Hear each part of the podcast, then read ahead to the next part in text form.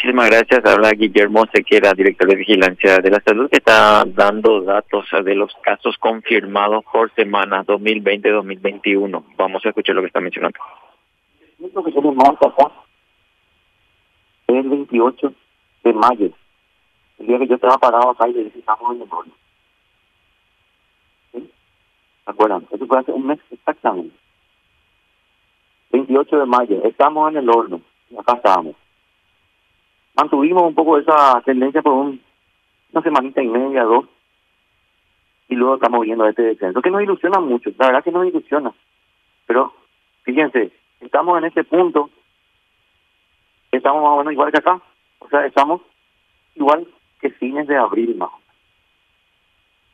Entonces no es, no imaginemos que esta bajada es como que estemos acá, no.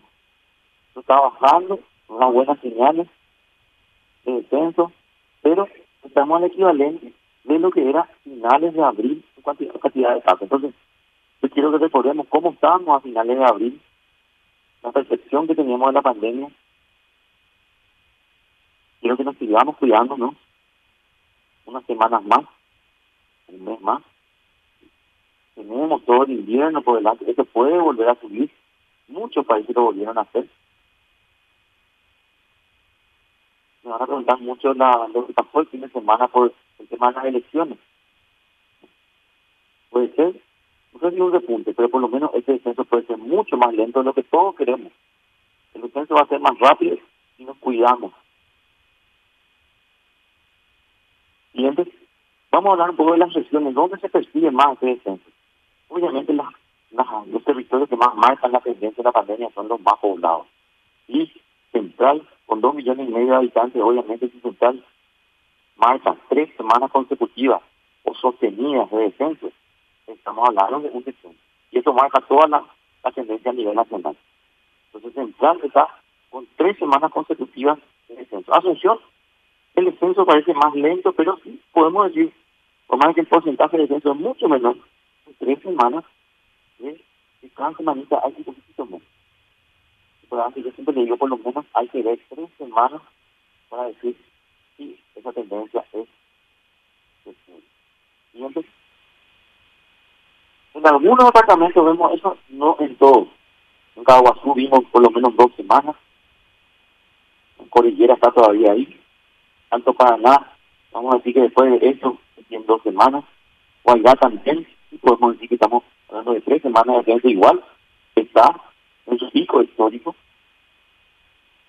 Pasa tuvo un aumento muy importante de casos la semana pasada, siguiente. Y yo creo que es el departamento en los últimos meses más golpeado por la pandemia. Cuando presenta descenso, cuando para decir tres semanas, esa tercera vuelve a seguir. Y Tafúa todavía no está mostrando señales importantes de descenso. Para Bahía, también funciones, por lo menos dos semanas, este puntito es el pico histórico de toda la pandemia de ese departamento tuvo hace tres semanas atrás nomás, como para Bahía hace cuatro, en Bucú hace cuatro. Después, un momento que dijimos estamos en el horno, hace un mes sábado pues. Siguiente. En San Pedro también hace tres semanas fue el pico, tenemos dos semanas de descenso. Concepción, la semana que pasaba nada más el pico. Una semanita de descenso no podemos decir que descenso importante. Cali de Yu también y Amambay también. Siguiente. En el Chaco, el siguiente alguien que departamento que nos preocupaba mucho, por lo menos dos semanitas, vamos a ver cómo avanzamos esta semana. Pero estamos muy cerca de su pico histórico todavía. Ahí los casos. Boquerón no está defendiendo Alto Paraguay, bueno, 30 casos para Alto Paraguay, que todavía mucho, pero este chico tuvo recientemente nomás nada más con el doble, 60 casos. Bueno, de manera de resumen y hablando en lo que es el mapa del río, me siento que invito a que, a que revisen, cada lunes se actualiza y vean cómo está el territorio nacional. En resumen, tuvimos en los últimos 14 días, en las últimas dos semanas, al 95% del territorio nacional con casos los 46 de los 2019 tuvieron casos de COVID. En nivel 4, el nivel máximo de transmisión comunitaria, tenemos al 45% de los distritos del país, es el muchísimo. Pero sí, una buena noticia, hace digamos más de 120, 28 predicamos la semana pasada. Tenemos un poquito menos del nivel 4. Acuérdense que el nivel 3 es altísimo. Nuestra hogar está demasiado, eh, eh, demasiado, ¿cómo le decir? preocupante, ¿verdad? Nivel 4, esto es más alto, eso es lo que menos piso hay que tener en el nivel 4. Poquito de nivel 4 nos sale mucho entre los, los totalmente de muchísimo. La mitad de nuestro distrito está en nivel 4. La mitad del territorio nacional está en nivel 4. De transmisión comunitaria, que es la condición más alta.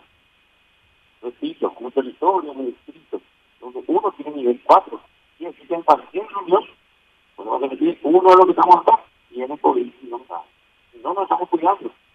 No vamos a contagiar todos. Por nueve departamentos, la mitad de los departamentos tienen, o todos los departamentos en rojo, o más del 50% en nivel 4. Siguiente. Y ahora algunos señales también que estamos viendo, esto es una llamada 154. Ya recibimos más de 800 mil llamadas, esas señales de 154 fíjense, más o menos allá, a finales de mayo, también el punto de deporte entre la semana 20 y la semana 21, que fue cuando hicimos el de Oro, teníamos 25 mil llamadas por día. Hoy, vamos por las 9 mil llamadas por día. La semana pasada cerramos con 15 mil. La demanda de 54 está cambiando de manera también interesante. Son señales y después también eh, las redes de servicio pueden comentar la percepción que tienen. No es para cantar historia. Vimos descensos acá y volvió a subir. Vimos descensos acá y volvió a subir. ¿Qué diferencia tenemos nosotros acá a, lo que teníamos antes? Que tenemos todo julio por delante, es más frío del año, es donde más nos juntamos. Estamos más juntitos y todos entrenaditos para contagiarnos de todos los virus. No se ¿Entiendes? Eso es un poco el nivel de integración. Eso es, cuando empezó la pandemia, en color gris, las camas comunes y en verde, las camas de terapia intensiva. El pico de camas de terapia intensiva fue probablemente hace una semana y media, dos, con más de 4.000 internados, más de 600 en terapia Aquí nosotros dijimos estamos en el horno 20, semana 20, en cantidad de casos, lo cual siempre se hace a el pico internado. Una semana y media, ¿no? tenemos el pico internado. Lo mismo ocurre con mortalidad. Después de tener el pico de casos, después de tener el horno, ¿verdad? Se cocina. ¿Sí? Siguiente cerrar. Este es personal de blanco. Ustedes saben el personal de blanco probablemente de las poblaciones que mejor estudiadas tenemos.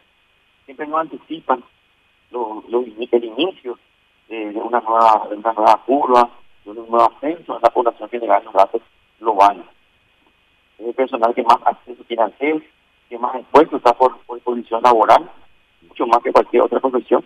Hay profesiones también del riesgo, pero el personal de blanco está rodeado, principalmente los que trabajan en terapia intensiva COVID, todos los pacientes que estaban de tienen COVID.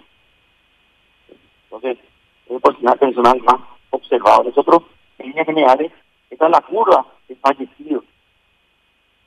Cuando hablamos de personal de blanco, no estamos hablando de médicos no, nada más. Estamos hablando de enfermería, de bioquímicos, de camiseros, de los administradores de los hospitales, de odontólogos, de psicólogos,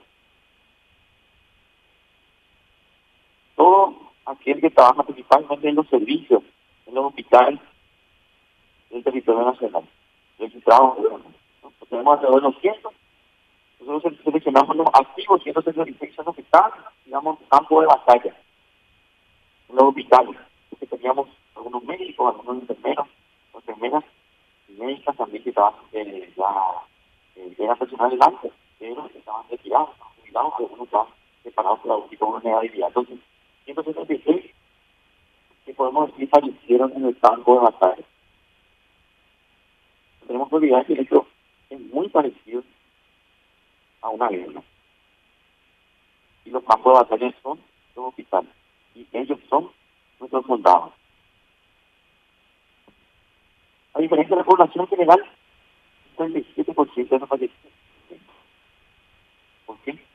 Porque gran parte del personal del LAN, 70% más, es mujer. Porque el rol de cuidado del sistema de salud descansa en el rol de cuidado que tiene la mujer. Especialmente. 45% de las apariciones van a la mitad. 27% médicos. ¿Qué vamos a ver? Tenemos todos